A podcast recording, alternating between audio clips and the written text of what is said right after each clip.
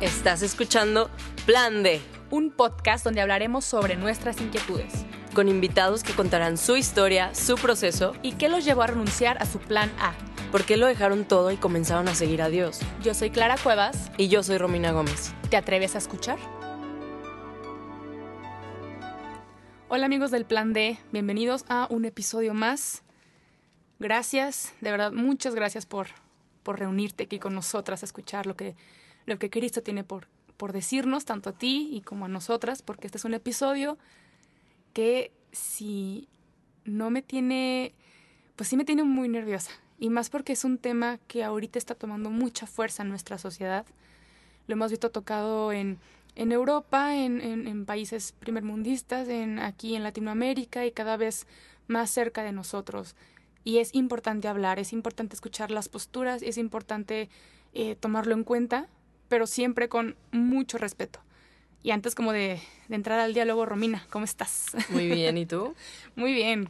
Creo muy, que... Muy, muy bien.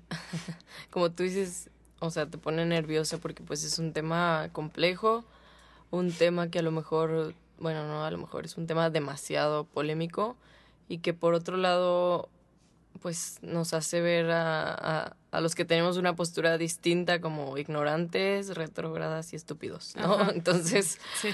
pues creo que requirió de valentía de parte de todas las que estamos Sí. aquí, sobre todo la invitada, obviamente, el, el hablar esto. Entonces, pues si tú lo vas a escuchar y no estás de acuerdo, solo te pedimos que tengas respeto, así como nosotros respetamos. Así es. Y pues nada. Sí, la verdad es que es importante tener muy en claro la palabra respeto. Todos tenemos una historia, todos tenemos algo que nos pasó, que nos marcó la vida y la invitada que, que hoy este, valientemente se, Sí. se, se atrevió a compartirnos su historia fue porque le marcó su vida. Entonces te invito a que escuches este episodio sin ningún prejuicio, sin ninguna postura más la de la misericordia, que realmente eso es lo que Cristo nos ha enseñado a ser misericordiosos, a no juzgar las, las decisiones los actos de otros, pero también a anunciar y denunciar. Entonces, eh, a denunciar y denunciar el Evangelio, para que quede completo. Eh, igual y te- como dijo Romina, si tú no estás muy de acuerdo con esta postura, si tú no estás, no sé, no te gusta escuchar esto, no pasa nada, pero este trata de tener en la, en la mente y en el corazón que no somos nosotras la, la historia, ¿no? Es algo que está pasando en muchas partes y se necesita hablar, se necesita escuchar todos los lados posibles Claro. también para pues para to- tomar una decisión valiente. Sí. Eh, y bueno, si nos vas a escribir en las redes sociales, te- desde una vez te aviso que no, no vamos a caer en provocaciones, este, pero sí, si tienes ganas de dialogar, estamos dispuestas también, Claro. porque es lo que buscamos, Un diálogo. un diálogo antes de una imposición, aquí no venimos a imponerte a nada, venimos a presentarte las obras que Cristo ha hecho en cada uno de nuestros invitados, especialmente en la de hoy. Pues bueno, ya sin más, sin más peloteo, ¿cómo estás, Lucero? ¿Qué tal? Pues muchas gracias por la invitación. La verdad es que siempre es bonito sentirse recibido en un lugar en donde puedas expresar y compartir tu historia, que bueno, es algo que este año me he propuesto, compartir la historia, porque a veces eh, en realidad en la vida nos damos cuenta que somos tan similares a los demás cuando escuchamos sus historias. wow. Y nos pasan cosas que también vivieron y nos entienden mejor de lo que creemos. Sí. Y ahí es donde nos retroalimenta la vida de alguien más. Entonces, bueno, para mí es un honor estar aquí y contenta, contenta de compartir. No, de verdad, muchas gracias por, por venir y decirle sí a Cristo a, a las misiones que te va poniendo en la ¿Cómo- vida. Pues sí, cómo no decirle que sí después de todo lo vivido, ¿no? Wow, no, y Sí. escucharte a ti así me da mucha esperanza. De verdad, Sí. muchas, muchas gracias. Pero bueno, para comenzar, ¿cómo era, cómo era Lucero? Fíjate que, bueno, Lucero siempre desde niña fue una chica este, muy inquieta. Okay. Yo me considero muy despierta siempre, toda la vida. Entonces, inició este, mi energía, la, la empecé a desfogar en el deporte y pues me, me dirigía al deporte de alto rendimiento, en el voleibol, este, selección Jalisco, preselección mexicana. Y mi vida era eso, ¿no?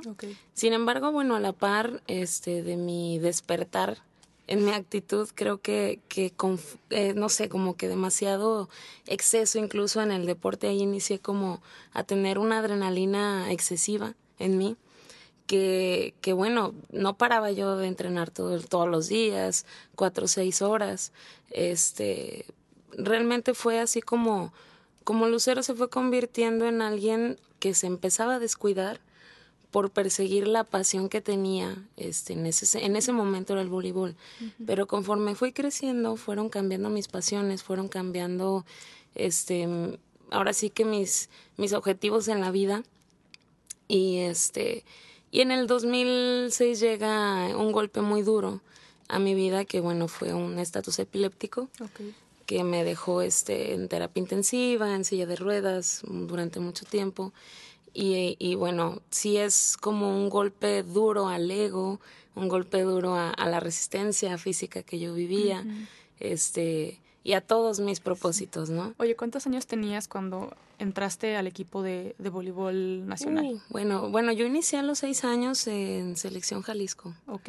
Sí, era una cosita muy chiquita y persiguiendo la pelota.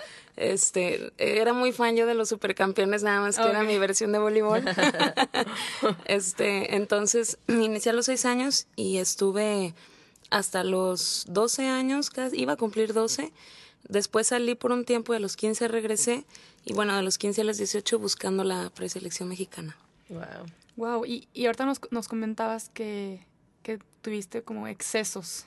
Sí. En esta edad? Fíjate que, bueno, inició a los nueve años la primera vez que yo probé el cigarro y a los once la cerveza. Entonces, este, era muy despierta y no, las cosas que tenía a mi alrededor no me bastaban. Buscaba más, buscaba más. Y bueno, te vas mal influenciando, ¿no? Y vas aprendiendo malas eh, actitudes, malos hábitos. Y en mi caso, pues bueno, a la par del voleibol, que eran dos cosas que no se llevaban, recuerdo perfectamente un momento en donde mi mamá me descubrió con un cigarro y pues claro que me puso la sacudida de mi vida y me dijo, elige, o sea, o el cigarro o el balón, ¿qué es lo que tú quieres? Este, estas dos cosas no se llevan. Entonces, bueno, siempre mi adolescencia la viví así, en, a la par de, de estar buscando una oportunidad en el deporte, pero también me gustaba pues salir, este, desvelarme, ¿no? excederme trataba de cumplir con la escuela porque este como que mi mente me daba para hacer muchas cosas y bueno podía pero pero sí era mal comer mal dormir este excederte y obviamente exigirle al cuerpo un nivel de deporte este demasiado duro demasiado pesado pues bueno en el 2006 reventó lo poco que quedaba de de este cuerpo y este y ahí vino un inicio de de mucha ahora sí que dolencia, de mucha enfermedad, consecuencias, ¿no? Consecuencias de los actos. O sea, me imagino que, no sé, ser una persona tan activa y de la nada ya no poder ni siquiera ponerte de pie ha de haber sido un golpe durísimo. De hecho, este este estatus sucedió en una cancha de voleibol. No manches. Sí, después de un partido yo me fui a, a Pachuca, este, y después de un partido, pues ahí empezó este estatus, yo caigo en la cancha, pues la gente ahí como que muy abrumada, no sabía bien qué hacer. Iba una doctora de nuestra delegación, pero también muy bloqueada. Yo después de un tiempo, ya al año o dos años, supe que a ella también le daban crisis. Entonces como que se bloqueó, no supo muy bien qué hacer. Y bueno, hubo algo de negligencia, ¿no? Entonces pues yo estuve en la cancha 53 minutos convulsionando sin parar. 53. No, 53. Desde ahí pues ya se veía manifestado el milagro de Dios, ¿no? en mí porque sí, este, pues claro, ya después informando te dices, una persona dura cinco minutos y ya es súper peligroso. Claro. Entonces sí, la verdad que sí, este, llegué yo en muy mal estado ahí a, al hospital, directo a terapia intensiva, paro respiratorio, bueno, broncoaspiré, muchas cosas pero este en coma tres días y en realidad sí como que marca, marca tu vida. Este fue como la primera línea de, de un antes y un después en mí, pero este, pero bueno, era algo que comenzaba a prepararme para lo que vendría después, este, en mi, en mi vida. Entonces, eh, sí fue muy difícil porque les comento, yo venía de un ritmo muy pesado, de entrenar muchas horas al día, de lunes a domingo y partidos en la noche y de pronto así pues nada sin poder caminar este durante seis siete meses entonces sí el cuerpo fue como sufrió un shock muy muy intenso. ¿Y qué pasaba por tu mente en esos uh, yo estaba muy enojada. ¿cuántos años tenías? 18 uh, no pues en la edad. Sí sí sí. Sí estaba muy muy enojada. Realmente este Mm, enojada conmigo misma para empezar porque yo me sentía muy fuerte, me sentía una chica invencible, me sentía con mucha capacidad y verme en una esclavitud en donde yo no podía controlar la situación fue muy duro. Por otro lado, enojada con mi alrededor, este mi personalidad era muy un poco intolerante en ese sentido. Era muy dada a no compartir con los demás, obviamente ni con la familia este, muy cerrada, entonces estar en, en la situación en donde no me podía yo ni mover, tener que recibir ayuda de mi mamá, de los demás, que te bañen, que te alimenten, este, híjole, era, era un sentimiento de impotencia muy grande y obviamente pues repercutía en hablarle a un Dios en el que en ese momento yo no me sentía identificada, pero sí decirle, bueno, si tú eres quien este, planea la vida de la gente, ¿qué estás haciendo conmigo? Realmente era lo que yo le expresaba y decía, pues, demuéstrame que existes, quítame todo esto, ¿no? Y ahí comenzaba mi lucha en diálogo con él, este, en el sentido de que, de que yo necesitaba que me quitara todo eso porque sentía que no tenía ni para dónde dar el paso, ni, ni qué hacer con la vida en ese momento sí fue este, una etapa muy difícil, un enojo que me duró alrededor de los primeros tres años, wow. que fue, fueron los más intensos en la enfermedad. Y bueno, este, estudios, doctores, medicamentos, fue muy desgastante, muy desgastante en el sentido de, de no ver por dónde podría yo recuperarme, por dónde este, podría volver a tener fuerza.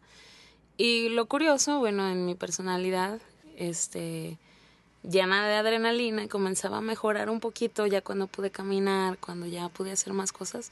Y bueno, que hacía la lucero, pues bueno, se iba otra vez a entrenar, se iba otra vez de fiesta. No entendía, ¿no? No entendía el propósito de lo que yo estaba viviendo. Y obviamente sentía poquita fuerza y vámonos a desgastarla. Entonces sí, fue muy complicado los primeros tres años. Este, viví tres estatus epilépticos, igual al año de terapia intensiva, intubación y al año otra vez. Los primeros tres años fueron así. Y bueno, ya de ahí, este, pues tratando de entender este propósito de la enfermedad, comencé a, aceptar.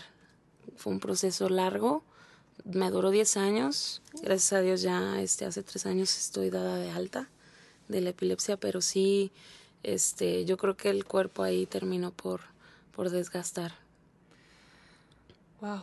O sea, me imagino que ahorita que te escucho, me pongo a pensar en un sí, ya me estoy a punto de recuperar y volver y quererte volver a sentir súper fuerte y, y, y, que no dependes de nadie más y, y volver a caer, ¿no? Entonces, sí. Yo que, no sé, me, me hubiera enojado sí, muchísimo también de que no manches, pues qué quieres de mí, ¿no? Sí. Porque nos encanta echarle la culpa a Dios, ¿no? De sí. que es que fue tu culpa y después no volteamos a ver a nosotros mismos, es como es que también eres parte de, o sea, no, y totalmente, o sea, yo creo que en mi proceso, digamos, la epilepsia me duró 10 años, pero en esa en ese lapso de de no entender precisamente que también la culpa a gran escala fue mía, a mis descuidos, a mis excesos, este pues yo estaba buscando un responsable, ¿no? Y uh -huh. en ese buscar también fue un retar y en ese retar también fue así como que un este estarle buscando pies a la muerte y esta autodestrucción. Entonces claro que que bueno con el coraje que yo venía este acumulando durante estos años pues bueno fui tomando ma muy malas decisiones y cada vez peor uh -huh. y cada vez peor. Entonces me sentía mejor bajaban ya las crisis y bueno ya yo había aceptado el hecho de no volver a jugar entra la música a mi vida este, de una manera muy providencial, pero bueno, en ese momento yo no lo veía así. Para mí era un ingreso del cual yo podría vivir. Entonces, este, ustedes saben que en la música pues hay dos caras, ¿no? Está la cara que, que te dice, este, la vida es linda, hay mucho, hay muchas cosas para que expresar dentro de la música, pero por otro lado, pues también existen los mismos excesos en la misma música.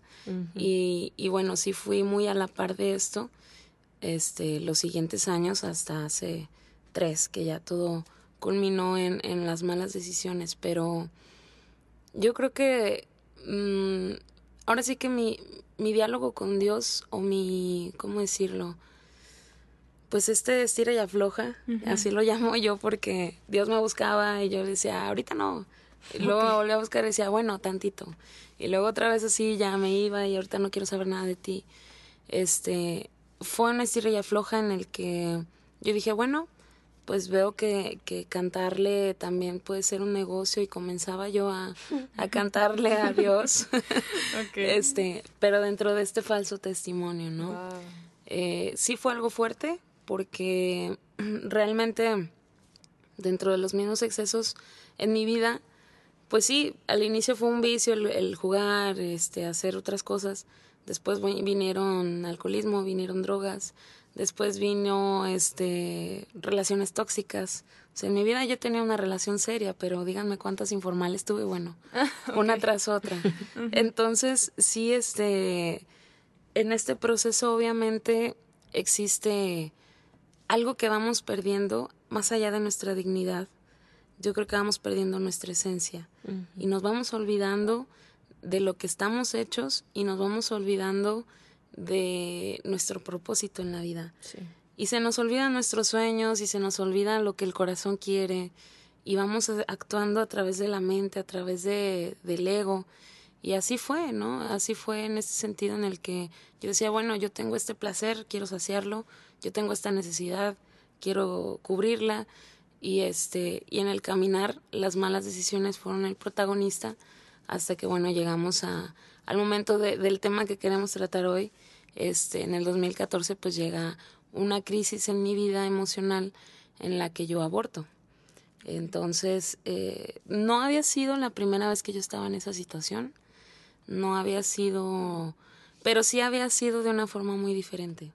Sí había sido este digamos, un momento en el que ya llevaba yo un poquito más de tiempo cuando me di cuenta de que, de que estaba embarazada y obviamente poniendo las cartas sobre la mesa de cómo yo estaba llevando mi vida, pues no era un momento en el que yo quisiera tener un bebé, no era un momento en el que yo dijera, quiero, estoy lista formar una familia, ni siquiera eran mis planes, yo no quería casarme, no quería nada, ¿no?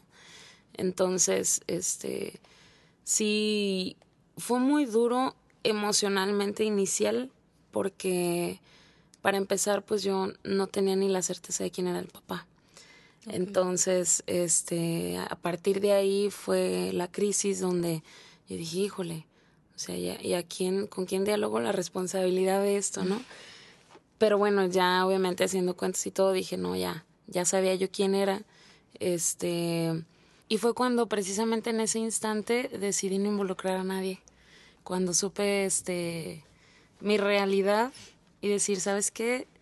Ahora sí que mi egoísmo, porque dije, no, esta decisión la voy a tomar yo, es mía, este, ya sabes, ¿no? Es mi cuerpo, yo sabré, son mis decisiones, es mi vida y no tengo por qué involucrar a nadie más. Entonces, sí, realmente, mm, pues, híjole, decir que a lo mejor todas las mujeres pasan por este diálogo interno, no lo sé porque en mi caso la decisión fue tomada muy rápido. En mi caso no, ni lo medité ni nada, simplemente era mi necesidad en ese instante y dije, bye. Busqué los medios, este, todo fue en mi casa, fue de manera muy rápida. ¿Cómo, cómo fue eso? Fíjate que, este, te digo, no había estado yo en, era ya la segunda vez que estaba yo en esta situación, entonces más o menos ya sabía por dónde ir y bueno, es abismal la facilidad con la que uno puede conseguir lo necesario.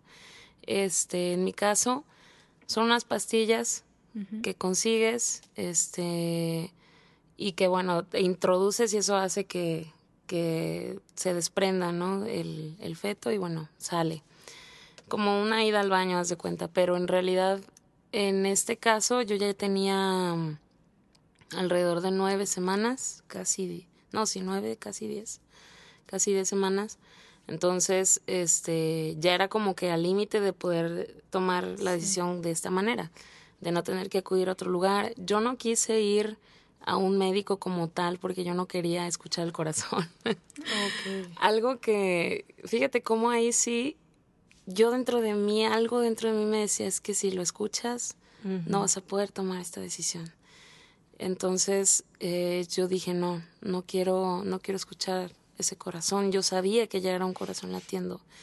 Y bueno, por eso también todo fue como más rápido, hacerlo en casa, muy irresponsablemente, porque obviamente me puse muy mal y pues estando sola, sí, este, fue un riesgo a mi vida, fue un riesgo en ese instante de a que el cuerpo pues ya venía padeciendo algunas cosas, enfermedades y decir, no manches, todavía lo expones a algo como esto, pues sí fue muy difícil estar como dos días en cama este, tratando de recuperarme, de poder inclusive comer algo. Fue muy impactante el momento que yo viví. Este, mm, yo creo que no había tenido este sentimiento de estar em, en casa ante una situación en la que yo sabía lo que vendría, pero nunca me imaginé de qué manera. Entonces, imaginen que yo estaba, bueno, en mi cuarto, esperando que, que todo se fuera dando, con muchísimos dolores, sudando frío, obviamente mucha palidez. Y cuando ya, o sea, ya siento que es el momento, yo este nada más recuerdo muy mareada, llegué al baño y este y siento como simplemente cae, ¿no? Mm, no sé cuánto tiempo pasó, yo creo que fueron como dos horas que yo no me quise levantar de la taza. Porque yo decía, no manches, no, mm, no podría verlo. Sin embargo, pues eh, obviamente me empecé a sentir mal, mal, mal, mal. Y llega ese momento, justo cuando yo me levanto y logro verlo. Y era, híjole, era una cosita máximo, no sé, unos 7 centímetros, este, 8.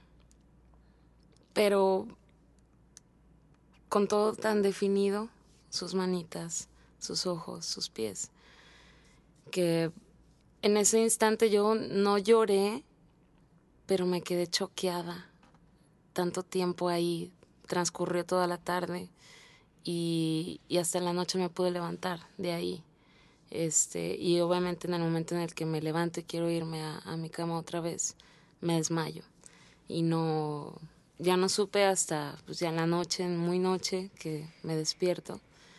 Este, y fue muy impactante, hasta la fecha lo a recordarlo, pero creo que no había venido este discernimiento de la situación hasta un año, año y medio después cuando ya pude por fin llorarlo por primera vez y fue ahogador, muy ahogador en el sentido de que había guardado tanto esa emoción, había guardado tanto el arrepentimiento de una forma que durante todo ese primer año yo decía, no, fue la mejor decisión y fue la mejor decisión.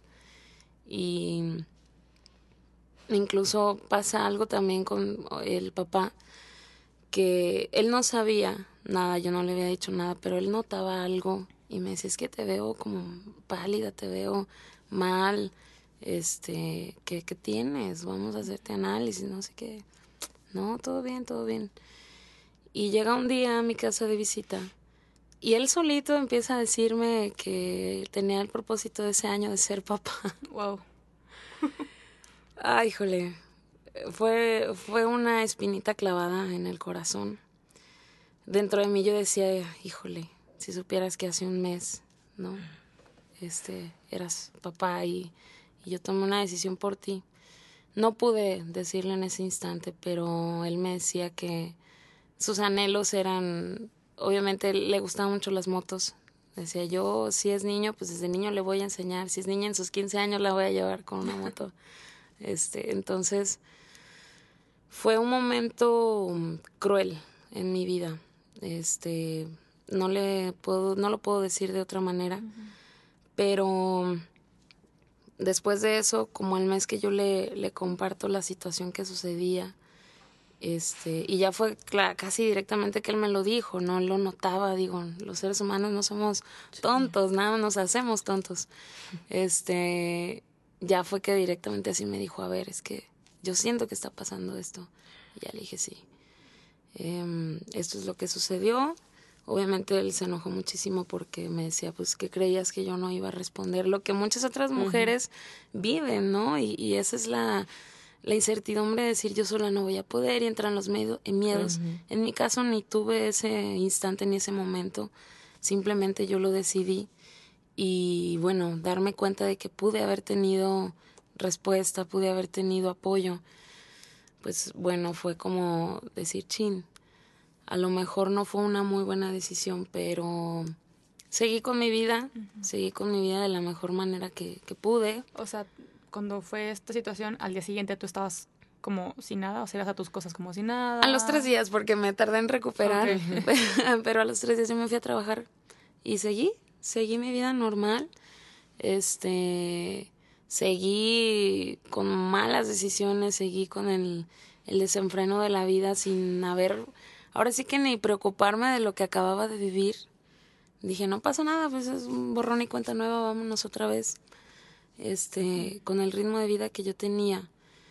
Y bueno, ya fue al año y medio una situación que yo ni me imaginé en qué momento sería, pero yo iba en un camión, era, un, era una temporada parecida a esta de lluvias, estaba lloviendo muy fuerte, entonces ya era de noche, yo regresaba del trabajo y regresó, digo, subió un señor, un chavo, realmente, con una niña en brazos. Yo creo que la niña tendría como entre año y medio, dos años. Y este, y pues a mí me tocó irme parada, llega el chavo, me da la espalda y pues la niña me queda de frente, ¿no? Así, muy cerquita hasta el camión lleno. Este, y la niña no dejaba de mirarme y de sonreírme. Y yo decía, ¿qué le pasa dentro de mí? Así como, ¿qué quieres, niña? Señor Voltés. sí. Y la niña era así sonriendo y yo decía, bueno, es que yo qué tengo en la cara, ¿no? Este, y era tanta su sonrisa y su empatía conmigo que no pude evitar reflejar a ese bebé en ella. Y en ese instante exploté ahí, enfrente de toda la gente, en el camión, este, a no parar de llorar. Llegué a mi casa, no paré de llorar esa noche. De siguiente, en la mañana, desperté llorando. Era demasiado, era demasiado lo que yo sentía y, y ahí fue la primera vez que me pude imaginar como una mamá con su bebé en brazos, que me pude imaginar eh, siendo una mamá joven persiguiendo al chiquillo, siempre lo imaginé siendo niño. Y bueno, pasando el tiempo, los años, lo pude soñar, lo pude incluso escuchar. Este sí fue una experiencia en ese sentido fuerte, porque se fue transformando en lo que no quise a un anhelo muy grande. Fue creciendo en mí una, una necesidad de ser mamá y de decir, híjole, van pasando los años, me va ganando la edad, ya no sé si tenga yo esta oportunidad otra vez. Y no lo sé, solo Dios sabe los planes. Yo sé y estoy consciente que de todo lo malo Dios saca algo bueno lo he podido confirmar. Este, él tiene un propósito en todo, pero es muy difícil ponerle la confianza al 100% y decir, este es mi anhelo ahora, o sea, perdóname por lo que hice, pero lo quiero otra vez. Sí, eh, ha sido duro, fue por eso que pasaron cinco años antes de que yo pudiera compartir. O sea, durante todo este tiempo nunca lo habías mencionado, nunca nadie te dijo por qué abortaste o, ¿O te metió ideas a la cabeza para que te arrepintieras? Fíjate que, bueno, sabía mi roomie, porque yo compartía casa en ese momento, eh, mi roomie se enteró, sabía este un vecino que era amigo pues en ese momento que sí me, me acompañó en todo, pero híjole, yo creo que las personas no tienen las palabras, no estamos preparados para enfrentar esa situación de alguien que sabes que lo va a hacer, este, y de hecho, solamente dos, esas dos personas que sabían que yo, antes de que yo lo hiciera, ellos sabían. no hubo nada, este, obviamente no era su responsabilidad, ¿no? Pero, pues no, no hubo nada que me hiciera pensármelo. No hubo palabras que me hicieran decir, creo que puedo, puedo lograrlo, puedo hacerlo. No, este, pero yo pienso que también, no porque no existieran sus consejos ni su apoyo, simplemente no había la apertura en mí de escuchar. Y eso obviamente pues es mi responsabilidad y, y, aún así yo creo hubiera llegado a alguien yo estando tan cerrada, probablemente no, pues no hubiera aceptado, ¿no? es la posibilidad. Pero pues sí, en estos cinco años Dios me llegó de la única manera que sabía que yo lo iba a escuchar, que pues dentro de la misma música fue como Él me atrapó y me, me siguió buscando y buscando y buscando. Este, yo a veces le digo, ay Señor, que otra hija te ha causado tanto problema, ¿no? Tanta resistencia. Pues yo creo que sí, todos en nuestros procesos creamos mucha resistencia a cosas, pero híjole, qué necia fui yo. Este, a veces todavía le digo, no cabe duda que tú eres el paciente de pacientes. Definitivamente. de verdad, ve, y, y tiene una insistencia impresionante, incansable. Entonces, en estos cinco años, eh, pasando lo, este episodio con esta niña en el camión, viene a mí una canción, este, precisamente hablando de todo esto del testimonio, y yo digo, no, mi miedo fue así como de, no, no, no saques esta canción de tu cabeza ni de tu corazón, ni la escribí con la esperanza de que se me olvidara, este, pero no, cada vez era más clara, cada vez era, venía la música, incluso hasta en mi mente escuchaba arreglos, cosas así, yo decía, no manches, pasaron dos años, tres años y yo me resistí a escribirla, este, pero ya me la sabía de memoria. Mm. Entonces, ya fue cuando la necesidad fue tan grande que dije, bueno, ¿sabes qué? Vamos escribiendo. Y la comencé a escribir y no podía, no podía, la escribí, lloraba, este, no la terminaba. En mi mente estaba terminada, ¿no? Pero eh, plasmada no, no la quise terminar hasta el año pasado, y a finales del año pasado que dije, bueno, ya llegaba un momento en mi vida en el que venía yo cargando también otras enfermedades que fueron surgiendo. Cuando me dieron de alta la epilepsia, pues todo, otras cosas se desataron. Este, lesiones de espalda, una enfermedad reumática, un síndrome del corazón, este, y varias cosas empezaron a dejar de funcionar. Y, y también yo venía cargando un peso muy excesivo después de la epilepsia, 50 kilos que había subido yo en un año, pues no los podía bajar. Entonces, aunado a todo eso y una diabetes que se acababa también de desatar, yo estaba muy mal físicamente. Entonces, la recomendación de los doctores fue, te tienes que hacer un bypass gástrico porque no hay otra manera, no puedes hacer ejercicio, hay muchos alimentos que no te caen, tu, tu hígado no está en buenas condiciones, ¿no? Entonces, este, pues yo decido operarme en, en enero, febrero y decidí hacer un evento de un concierto musical este en enero de este año y ahí fue cuando sentí que podría ser la oportunidad de compartir este testimonio. Pero como no tenía, no iba a tener las palabras para poderlo hacer, dije, pues voy a, a mostrar la canción. Y ahí fue que decido terminarla, hacemos un video que, que está en YouTube, ahí lo pueden encontrar. Y en ese concierto doy esa primicia, se proyecta el, el video y pues es la forma en la que se entera familia, amigos este, sin ninguna otra palabra que decir en ese instante, ¿no? Pero, pero recibí mucho amor. Dios realmente ha sido muy complaciente conmigo, que, bueno, en el proceso de todos estos años de enfermedad también fui limpiando y sanando mi relación con la familia. Entonces ya estábamos en un momento de buena comunicación, de mucho apoyo, amor, que obviamente esta noticia sí dolió, sí se lloró, pero mm, fue recibida con mucho amor, mucha comprensión. Wow. A mí me gustaría como, como hacer hincapié en una, una, parte que tú mencionas, que pasaron los años y tú ya soñabas con, tu bebé y tú ya soñabas con, pues, cómo sería y todo esto. Mm, a mí me han comentado muchas veces que cuando uno ah, se practica un aborto no, son falsos los, eh, como que, ¿cómo se puede decir? El, proceso post-aborto, ¿no? Que, que, no es cierto, que la gente te metías a la cabeza para que sueñes con tu bebé, o sea, yo no lo puedo desmentir porque yo nunca he tenido este proceso, pero te lo pregunto a ti, que... Existe, síndrome post-aborto existe.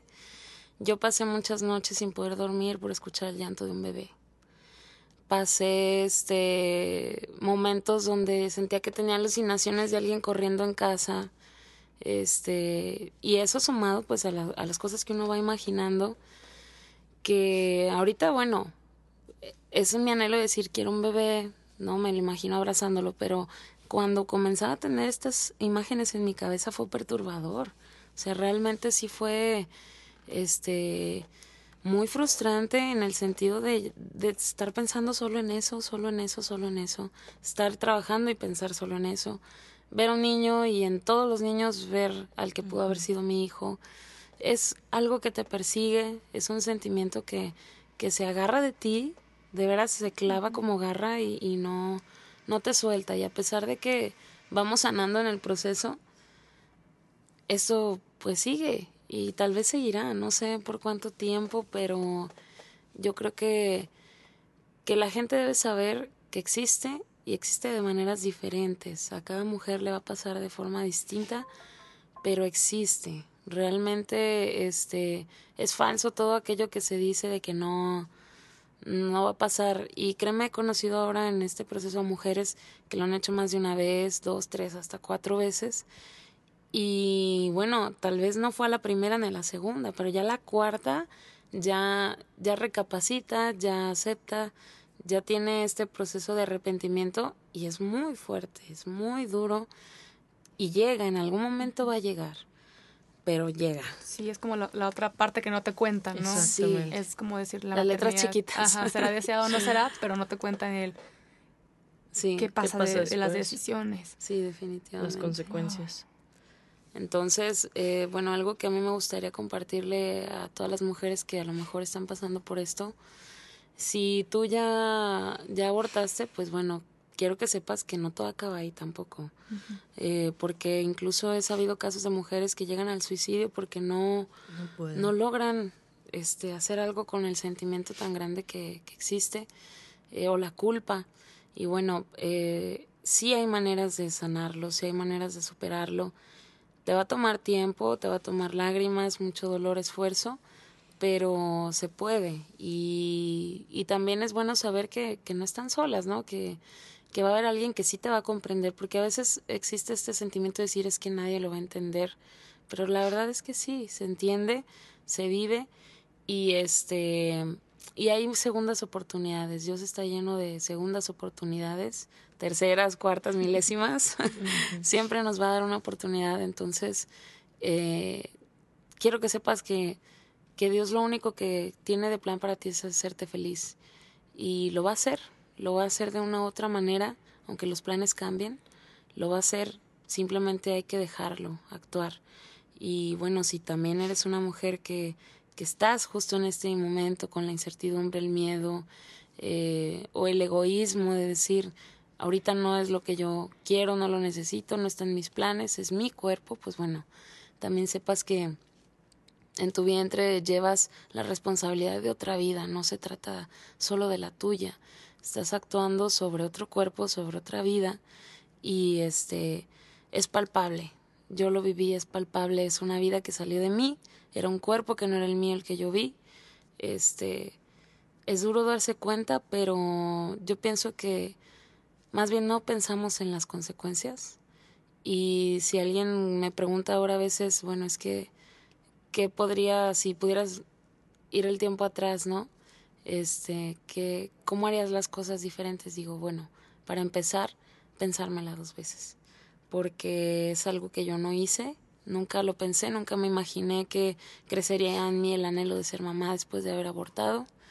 Pero, pues el pensar las cosas dos veces, el imaginarte en ese instante, yo creo que ahí es donde vendría algo de lo cual tú te pudieras agarrar para decir si puedo, si hay maneras, hay apoyos, incluso bueno, si tú no pudieras hacerte responsable de ese bebé, hay maneras de que otra familia pueda ser feliz, ¿no? Familias que buscan un bebé por años y no pueden, sí las hay. Entonces, yo creo que para toda mala mm, decisión o mala circunstancia, hay una oportunidad para alguien más.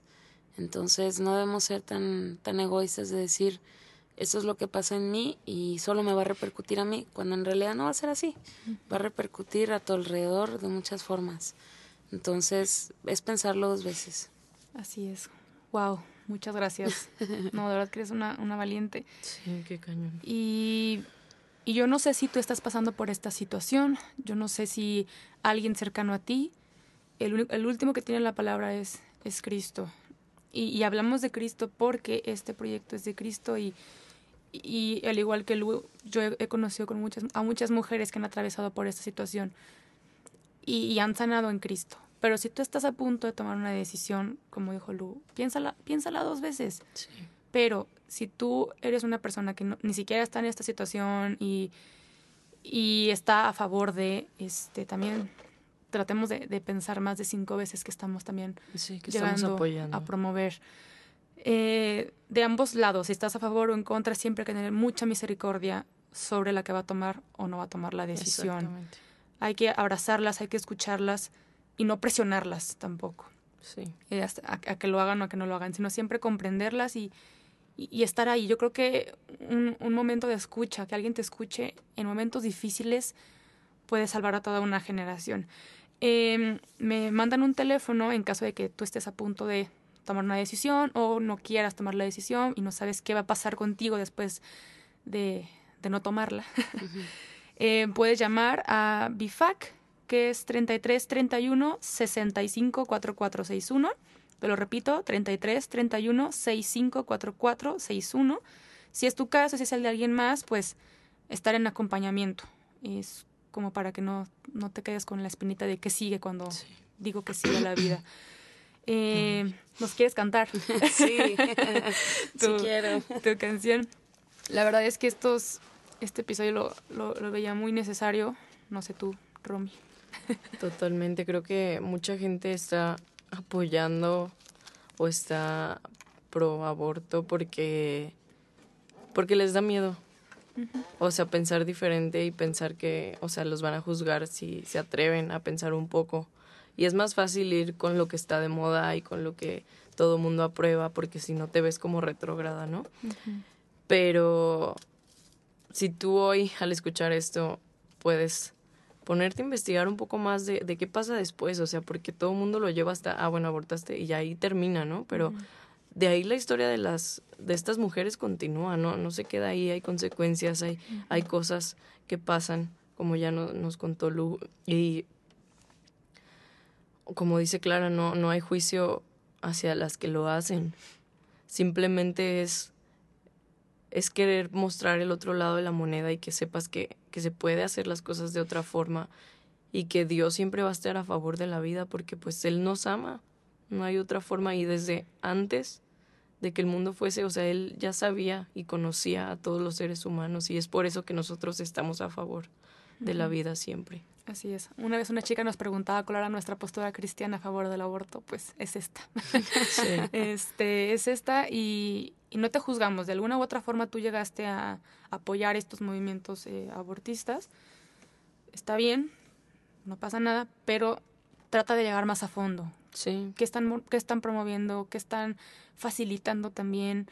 Eh, eche, echemos la cabeza. Sí este, yo voy a confesar algo aquí, yo la verdad dejé de apoyar estos movimientos cuando me di cuenta de la otra cara de la moneda, ¿no? Sí. De, pues de que realmente no están defendiendo el ideal de la mujer. O sea, realmente soy un amante de la, de la historia y de la investigación, entonces empecé a investigar sobre sus fundadores, que, que, que, que buscaban con el aborto, con más cosas, y, y, y me heló la sangre. Dije, no puedo creer que yo haya, haya estado a favor de, porque se me hace muy fácil decir, sí, mi cuerpo, mi decisión, uh -huh. no pasa nada pero yo siempre decía, yo, no, yo nunca voy a abortar, pero no voy a detener que alguien más lo haga. Y ahora escucho tu historia y digo, es que, pues, ¿cómo voy a facilitarle a, a esto una decisión a alguien que no sabe qué le va a pasar después, sí. ¿no? Y, y, y, quiero decirte que, que no te conozco físicamente y a lo mejor tú te puedes sentir cerrada en estos momentos de decir, no, es que es mi cuerpo y, que, y está bien, pero trata de ir más profundo. Siempre ve más profundo de, de qué es lo que realmente consiste un aborto. Sí. Y pues bueno, este, te recuerdo que no venimos aquí a atacar tus ideas ni nada, simplemente es otra postura. Sí. Eh, estamos abiertas al diálogo, sin embargo no a la, a la discusión ni a las ofensas, Claro. porque es, respetar a Lu también por su, Ujú. por su historia, por lo que nos acaba de compartir y también a nosotras, porque es un espacio que, que lo utilizamos para expresar y para hablar de, de aquello que, que- Creemos. que- que creemos y que mucha gente no tiene eh, espacio también para compartir. Entonces le estamos dando voz también a aquellos que, que pues no, no alcanzaron a, a tenerla. Claro. Entonces, Lu, échale.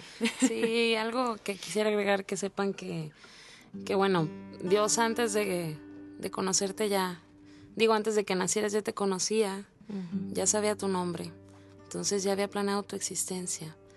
Es importante saber que esa decisión está en nosotros, no está en los seres humanos, está en Él. Él decide a quién darle soplo de vida y, y si ya puso una vida en tu vientre, pues es porque necesita nacer, necesita venir y enseñar y aprender. Es una responsabilidad que te va a traer muchísimo más amor que penumbra, muchísimo más felicidad que tristeza. Entonces, solamente quédate con esto.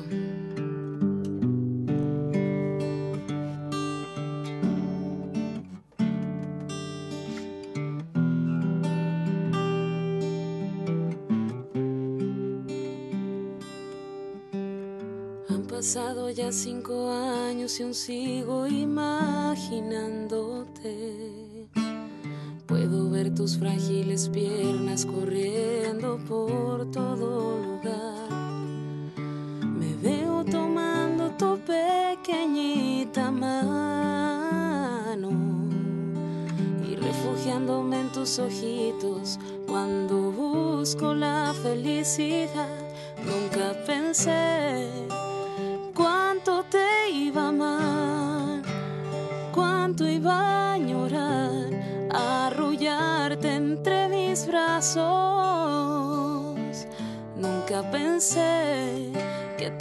Voz era mi voz, que tu corazón haría latir mi corazón. Nunca pensé que matando tus ganas de vivir, una parte de mí iba a morir.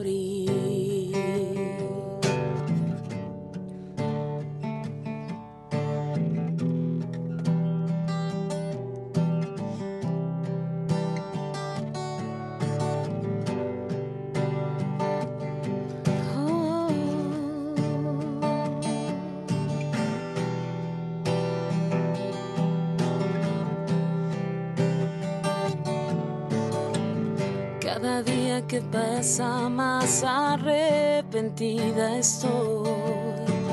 Arde en mi pecho el deseo de explicar lo que pasó. Entiendo que no hay excusas para aniquilar tu luz. De estaba llena mi alma y el vacío ahora es mi cruz. Nunca pensé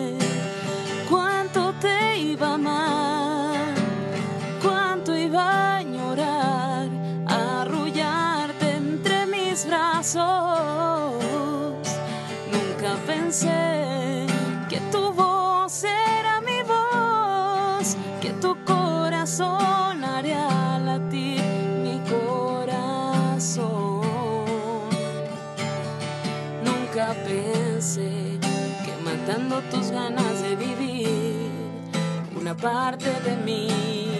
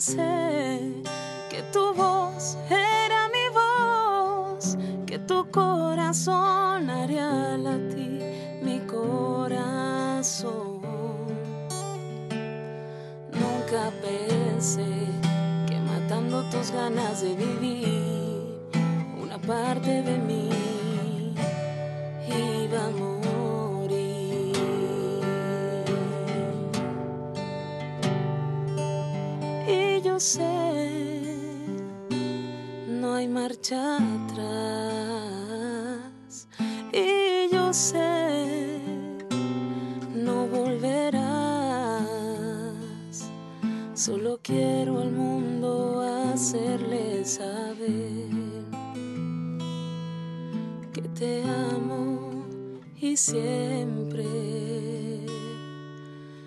te amaré.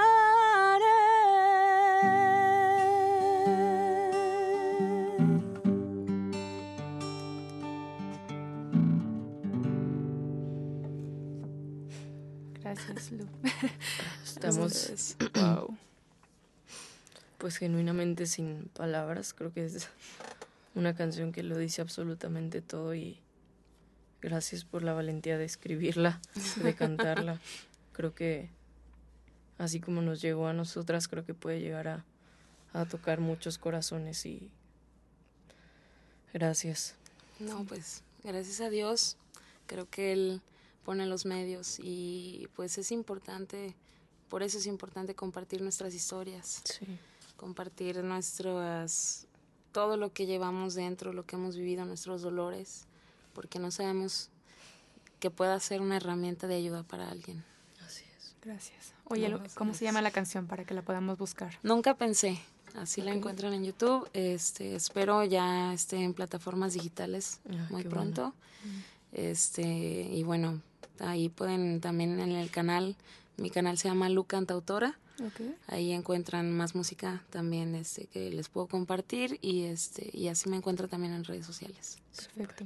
Si alguien se quiere poner en contacto contigo, Sí, eh, a través de las redes sociales Lu Cantautora o también al teléfono 333 724 9126. Lo repito, 333 724 9126, lo que se les ofrezca. La verdad es que eh, justo cuando compartí esta canción incluso en redes eh, les hice saber a la, a la gente que podían escribirme inquietudes, lo que fuera. Y a veces hasta yo me sorprendí de, de la respuesta porque sí hubo personas que solamente necesitaban compartir lo que estaban viviendo. Entonces sepan que siéntanse en la libertad de, de poderse comunicar. A lo mejor ni yo voy a tener las palabras, pero pues simplemente tener a alguien que te escuche Claro, que te y te dé a veces un consejo, pues bueno, de algo servirá. Gracias, Luz. De verdad, damos, damos gracias a Dios por, por tu vida y por tu testimonio, Gracias. por tu sí tan valiente y por estar aquí. De verdad, Gracias. Y a ti que llegaste hasta acá, te recordamos que nos puedes seguir en Instagram como arroba el punto plan D, en Facebook también como el plan D. Nos puedes escuchar en Google Podcast, en Spotify y en Apple Podcast también. Y pues bueno, ahí seguimos. Ponte en oración en cuanto termine este episodio. Que, que las palabras de Lu echen raíz en tu corazón también. Que todo lo que inspiró al Espíritu Santo tenga frutos. Y bueno, yo soy Clara Cuevas. Yo soy Romina Gómez. Muchas gracias por escucharnos. Sí, Dios los bendiga. Bye.